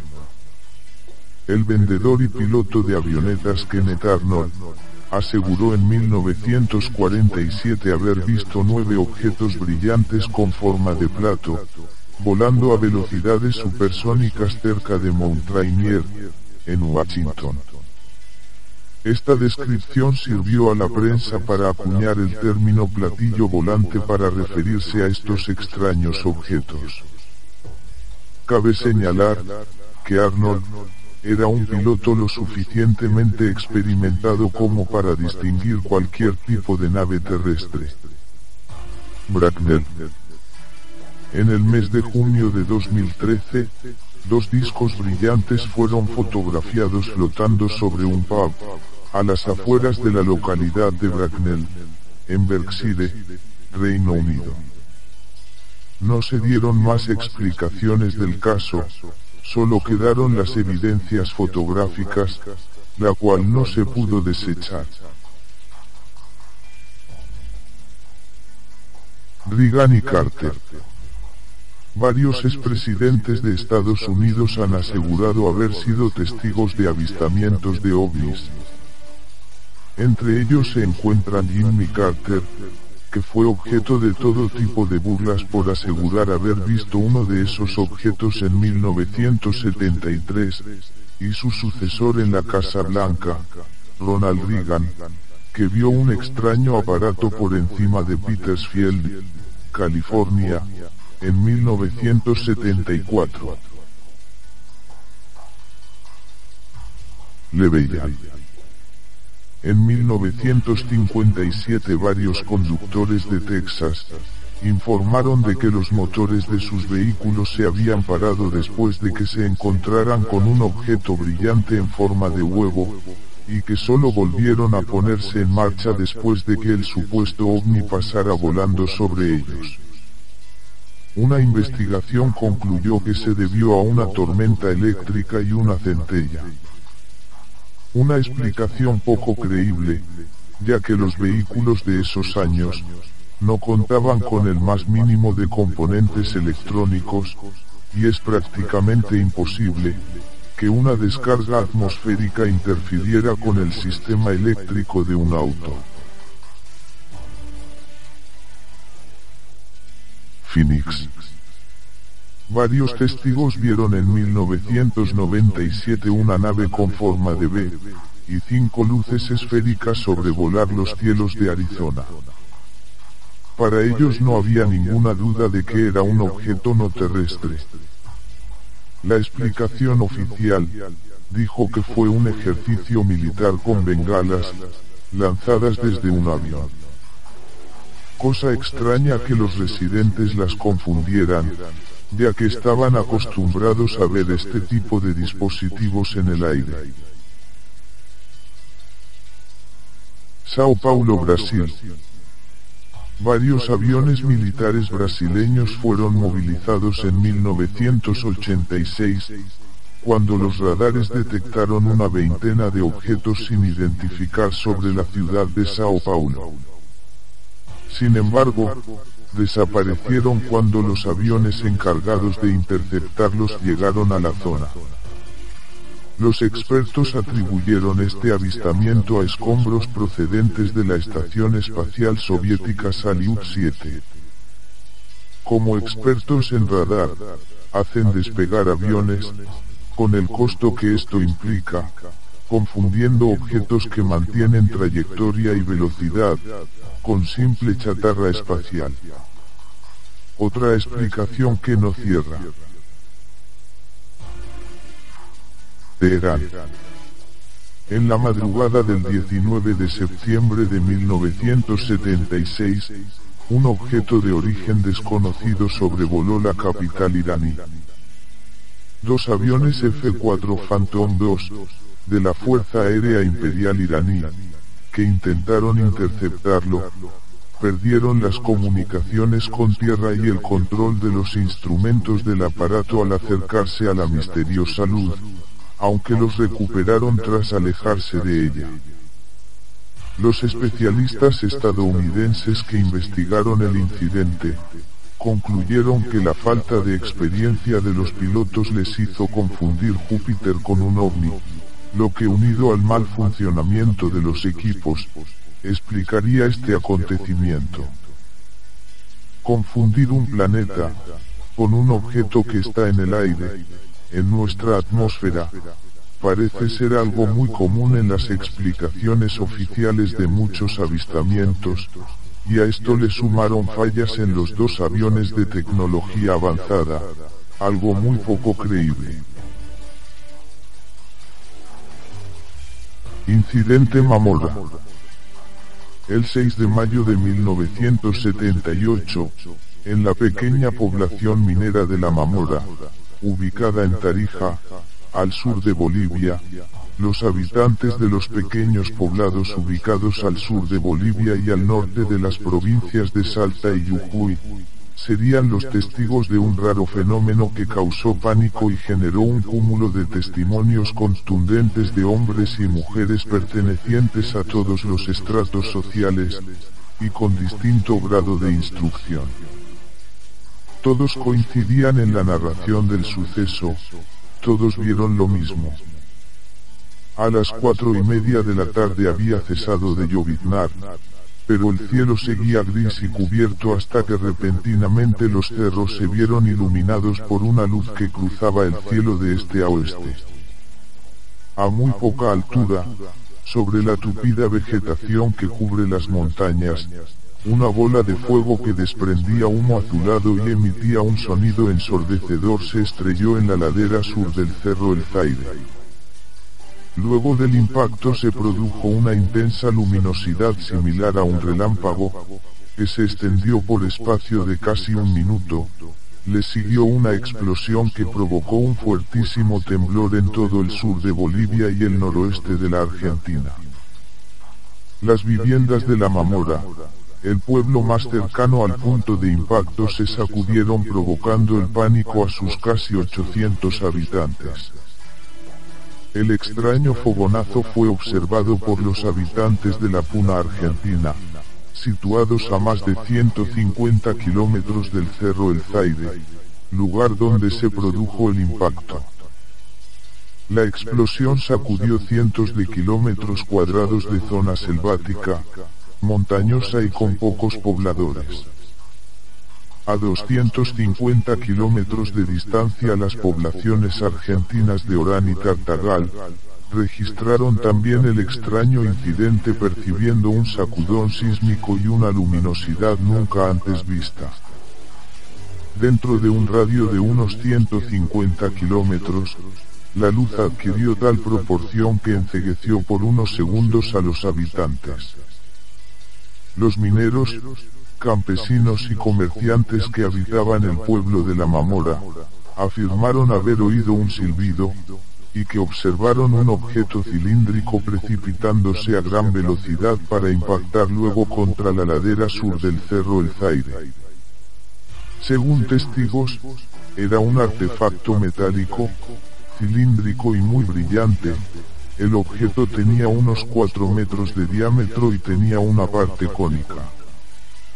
Inmediatamente conocido el suceso, que fue reportado desde esa alejada región por la red de radioaficionados, la región selvática del Cerro El Zaide fue declarada zona de emergencia militar por las autoridades bolivianas y se impidió totalmente el acceso a periodistas y particulares.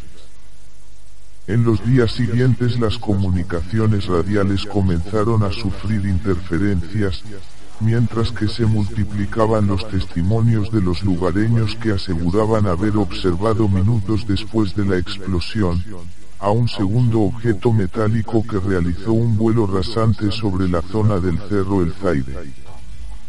Cuando los efectivos del Grupo Aéreo de Cobertura Militar con asiento en Tarija, llegaron al lugar del impacto se encontraron con un panorama desolador, Gran parte de la ladera sur del cerro El Zaide parecía haberse fundido, no solo estaba herida la montaña, quedaba como vestigio indudable que allí había ocurrido algo tremendo.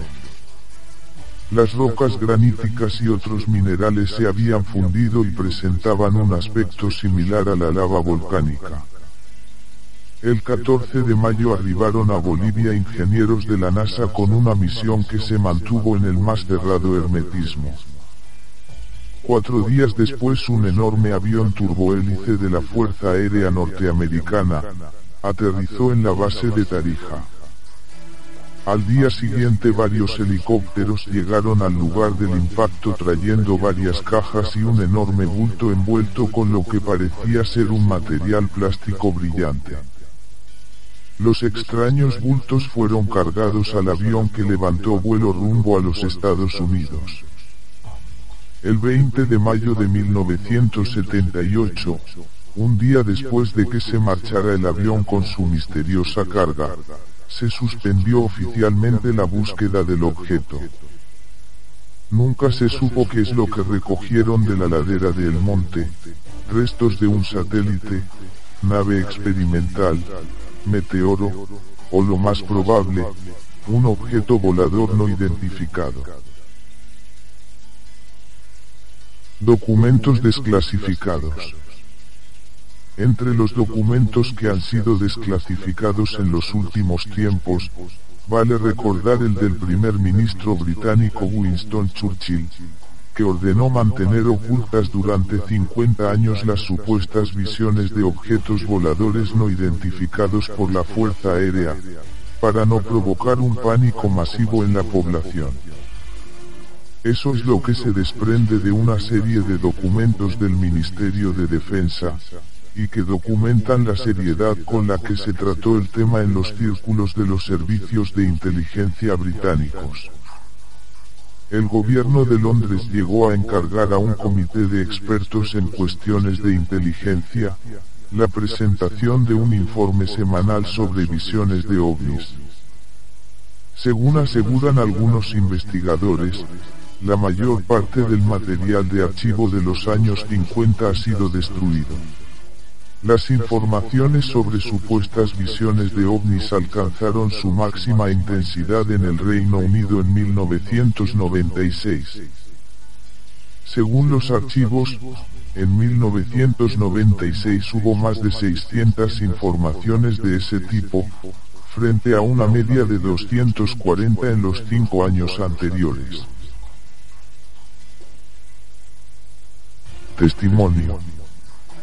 El exastronauta de la NASA, Edgar Mitchell, que participó en la misión espacial a la Luna del Apolo 14, en 1971, aseguró que los alienígenas existen y que el gobierno estadounidense oculta naves no identificadas.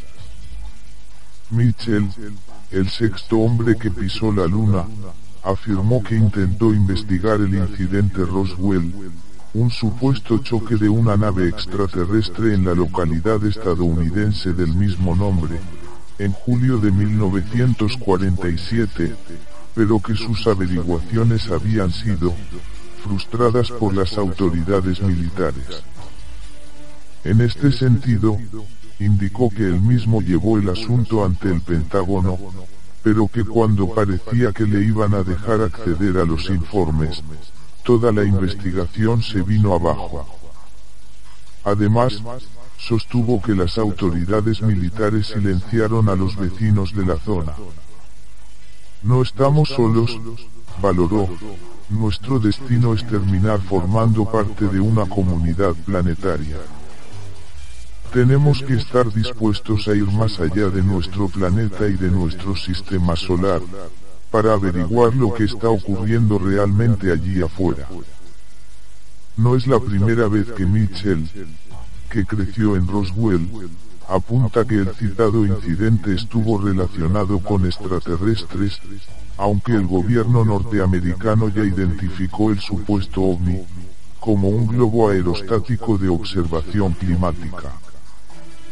Por ejemplo, Michel sostiene que los alienígenas habían entrado en contacto con los humanos muchas veces, pero que los gobiernos han ocultado la verdad desde hace 60 años. Además afirma ser consciente de que muchas visitas de ovnis a la Tierra habían sido encubiertas.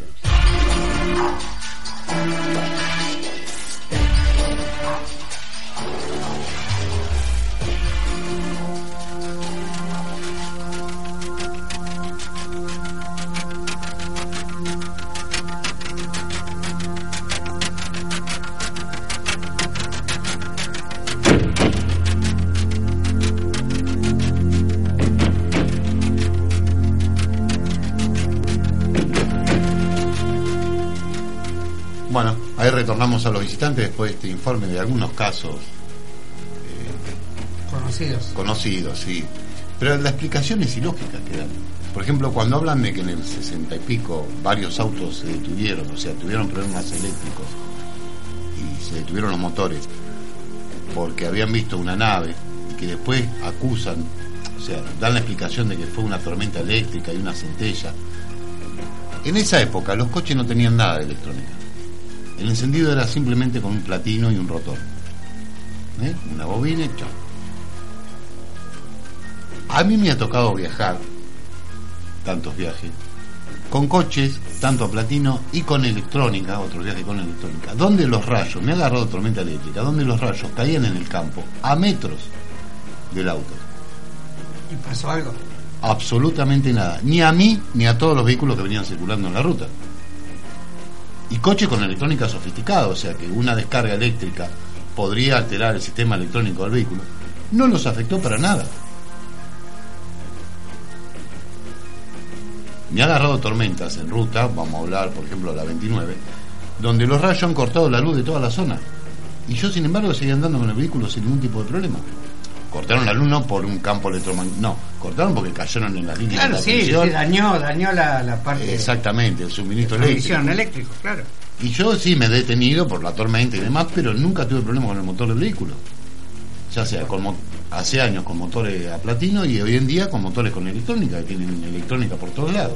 No he tenido el más mínimo inconveniente estar eh, circulando en una tormenta eléctrica donde los rayos caían a metros del vehículo sobre el campo. Tal cual. Entonces, en el 60 y pico, que una tormenta eléctrica hizo detener a un montón de vehículos, porque fueron No, varios, No, es eh, irrisorio. es totalmente irrisorio.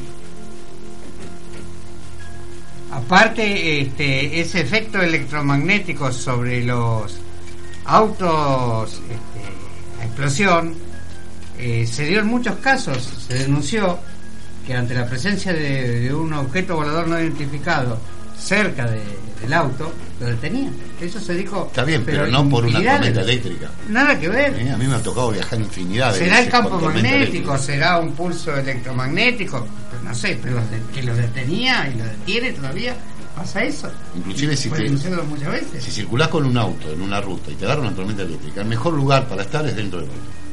Claro, porque está Eh, aislado no te por la goma, seguro. Si los rayos siguen cayendo, que sigan cayendo. Aparte, no es que está aislado por la goma, que en sí es una jaula de Faraday.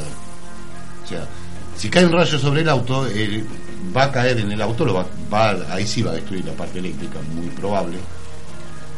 Eh, pero la corriente va a circular por el casco del auto, no te va a agarrar la voz. O sea, el mejor lugar para estar es dentro del auto. No te bajé, porque si te bajás es lo más probable que sí te Haga descarga en el cuerpo de uno. Claro.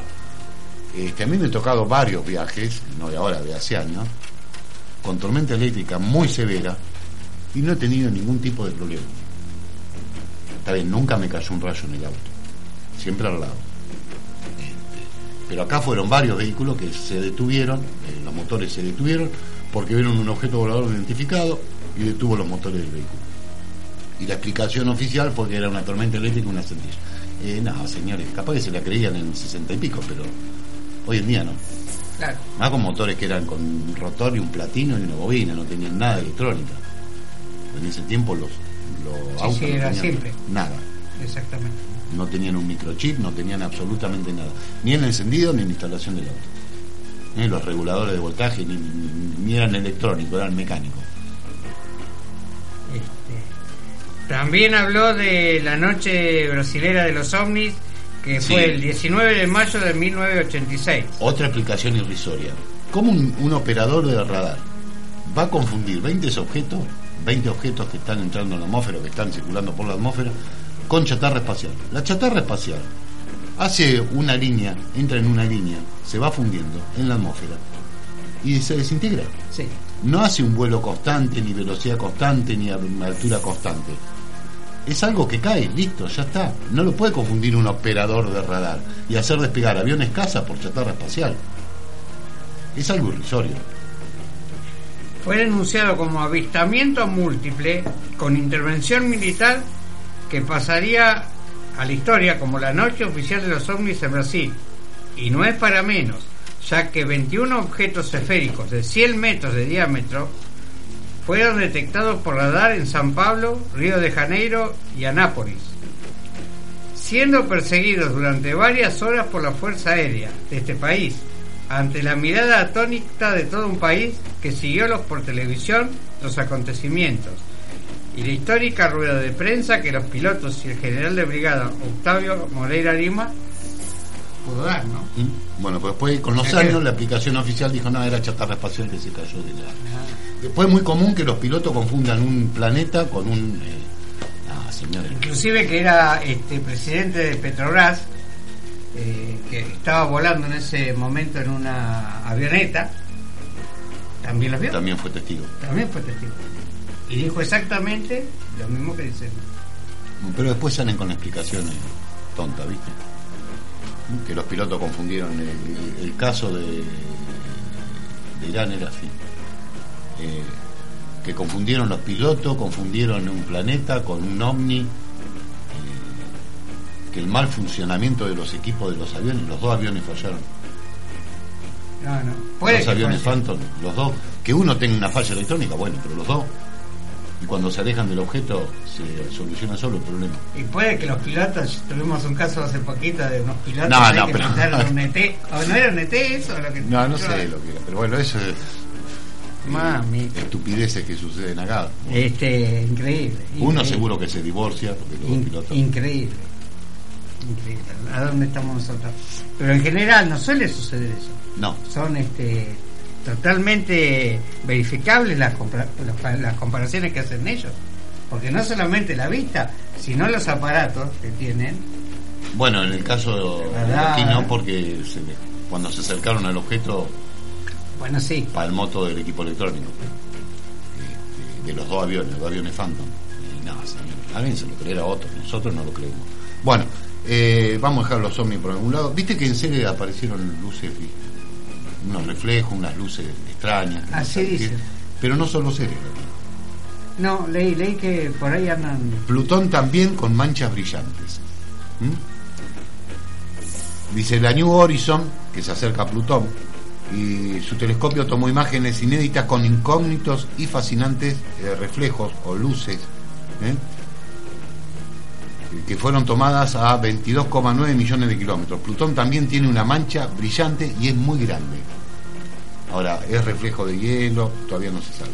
El planeta enano que se une eh, así, el planeta enano que se une así a Plutón, que es Ceres, ¿eh? Eh, dice que Plutón entra a este nuevo club de planetas con manchas brillantes. Ya por el telescopio espacial Hubble habían visto que variaba de acuerdo a la a su paso por el espacio, a través del espacio de Plutón, variaba la superficie, la coloración de la superficie, pero bien no se sabía. Bueno, acá dice que esto nos acerque más a la El realidad. ¿no? astrónomo Phil Plight apunta en su blog que la mancha aparece en varias fotos, lo que descarta que sea una aberración de la imagen, de la imagen o un defecto en la cámara del telescopio. Y lo de Ceres no sé, se dijo más nada. La serie hasta ahora no saben, no tiene una explicación lógica de las manchas, como tampoco tiene una explicación lógica de ese monte piramidal que hay, que en sí es un monte, pero lo extraño del monte es que está en una zona donde no hay nada. O sea, no es un monte en, una, En un lugar montañoso, no, está solo. Es como tener una montaña en el medio de la pampa, que es medio raro. Pero es un monte, no es nada. Sí, sí, sí, nada, nada, Nada fuera, es un monte con eh, una forma piramidal o aparentemente piramidal. nada que la Nada más. naturaleza no pueda hacer. digo. Claro, pero la explicación de las luces hasta ahora no, no tiene ninguna. Dicen que puede ser sal, que puede ser hielo, que puede. Pero hasta ahora no dijeron, es esto. Claro, no se sabe. No. Sí, sí, sí, sospechas hay muchas, pero no nadie tiene, nadie tiene Bueno, Plutón también tiene esa, esas manchitas brillantes que hasta hoy en día todavía no saben explicar qué es. Esperemos que ver que. hay- para algunos, alguna gente dice que son ciudades, bueno, quizás tal vez. No se descarta nada. ¿No? Acá tenemos fotos muy. Es muy raro. Este, tenemos fotos también de la pirámide de Sí, este, lo que va a ser impactante cuando empiecen a llegar este de exoplanetas, ¿no? Imágenes de exoplanetas, que no falta mucho desde el momento que eh, el telescopio que va a reemplazar al Hubble, que es el James Webb, tiene, a diferencia de este, que tiene un este un espejo de dos metros y medio de, de diámetro, el James Webb eh, cuenta con un espejo de seis metros y medio de diámetro. O sea que se va a ver en detalle este, exoplanetas como hoy estamos viendo satélites en otros, en otros planetas. ¿no? Esperemos, esperemos que posteen información, porque después, viste, no ponen nada. Yo supongo de que este, deben tener- debe estar sobre seguro ellos, ¿no? Sí, Para yo- pasar información, ¿no? Pero- Eh, hay mucha, por ejemplo, el otro día estaba investigando las misiones Viking. Es más, tienen más fotos de los preparativos, de la nave en sí. Que de la misión en sí. Que de la misión en sí. Este, igual NASA a mí ya me tomó la dirección IP, me manda el saludo.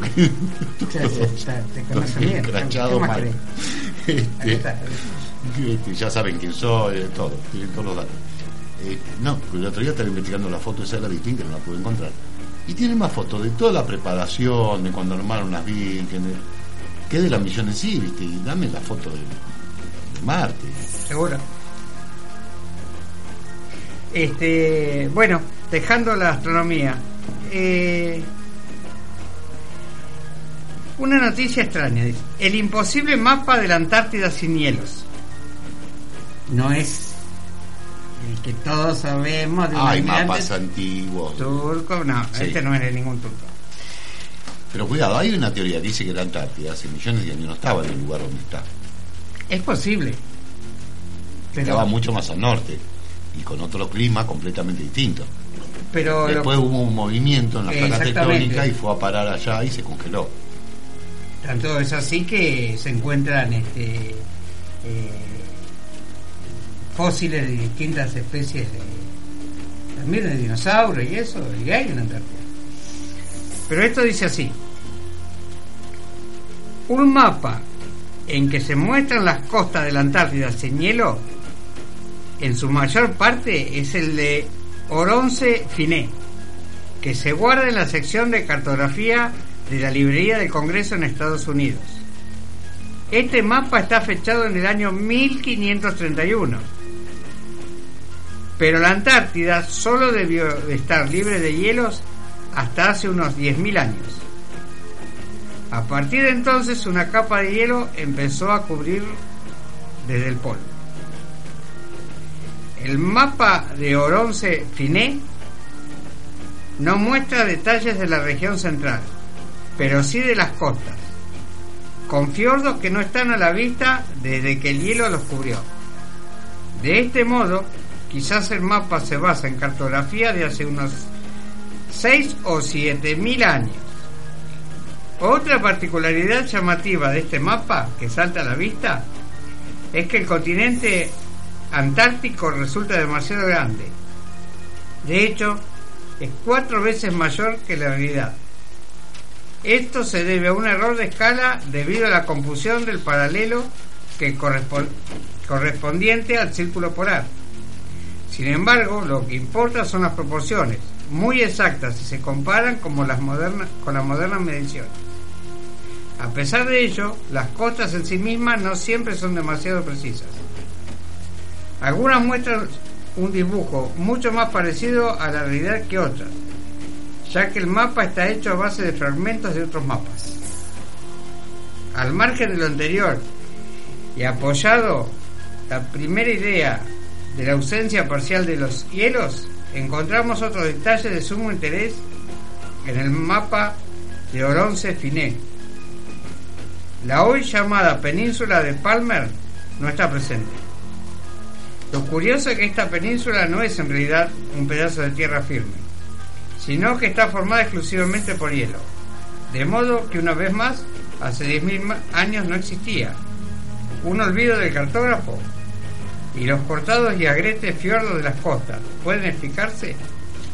Ahora, el mapa figura en 1500, pero ha sido tomado de mapas mucho más antiguos. Sí, sí. Porque si hablan de que hace 10.000 años era cuando la Antártida no tenía hielo, ahora ¿de dónde sacaron esos mapas? ¿Quién los hizo? Hace 10.000 años atrás. Mil años, supuestamente. Vamos a suponer que hace 10.000 años atrás la Antártida no tenía hielo. Bueno, ¿qué civilización existía hace 10.000 años capaz de hacer un mapa de las costas de la Antártida? ¿Alguna que viviera ahí? ¿O no? ¿Alguna que viviera en el lugar? Estamos hablando de 10.000 años, estamos atrás de los egipcios. No sabemos. Lo que vemos como hielo, que está en superficie congelada, no sabemos qué fue en otra época. Eso se va a aclarar. extraño que está el mapa de las costas, sino de, de- Qué notable, de la ¿no? zona continental. Mm, no hay nada en la zona continental de la Antártida.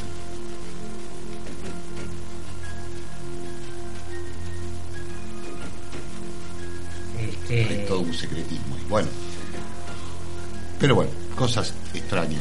Este, bueno, si nos basamos en la teoría de que antes de la civilización nuestra hubo otra, eh, bueno, quizás el mapa es resto de esa es posible. otra civilización. Es posible porque este, este, muchos este, ufólogos dicen que fuimos ayudados para hacer las primeras civilizaciones eh, que, tienen este como característica sus este, monumentales construcciones en piedra por extraterrestres, ¿no? Por su orientación Sí. hacia las Sí, y estrellas. si no, son, era una civilización ¿Y si anterior. eran civilizaciones más antiguas? Una civilización anterior que se extinguió y bueno, después aparecimos nosotros. Tal cual. ¿Por qué no? Este, sí que no tiene que ser porque es extraterrestre, que una civilización con una tecnología distinta a la nuestra, no digo más avanzada, quizás distinta.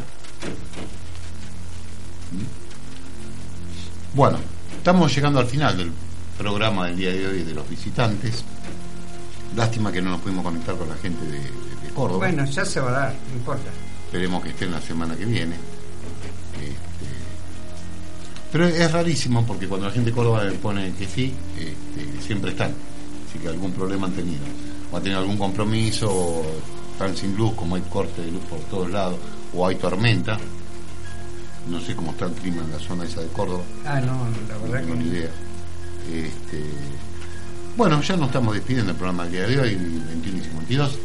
Eh, este programa va a salir el miércoles en Ondas Hispanas, la radio de Toronto, sí, al cual mandamos un saludo muy grande a por toda supuesto. la gente de Toronto. A todos los que nos escuchan. Este, vamos a ver si podemos hacer, no sé si este miércoles o el que viene un programa en vivo, no tengo la conexión directa todavía con Toronto. ¿eh?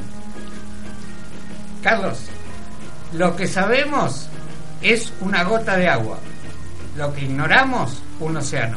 Isaac Newton. Sí, es cierto. No sabemos nada. Estamos. Pero bueno, tratamos de saber un día, cada día un poquito más. Dentro de nuestra ignorancia, tratamos. Lo intentamos, por lo Lo menos. intentamos. Bueno, gente, eh, que tengan muy buena semana. Nos reencontramos el próximo domingo. Este, los programas están subidos en iVoox, en el Grupo Unifa Radio, en el podcast del Grupo Unifa Radio, para aquellos que quieran volver a escuchar y sacarnos nuestros errores. Un saludo a toda la gente que está del otro lado, ¿eh? Eh, gente que siempre está presente del otro lado. Este, bueno, un saludo a todos, no lo voy a nombrar porque quedamos Son varios. Sí, son varios. Eh, dos tres nomás, pero bueno. Bueno, No, no. más de uno. Bueno, nos reencontramos el próximo domingo en otro programa de Los Los, Visitantes. visitantes. Chao, gente, buena semana.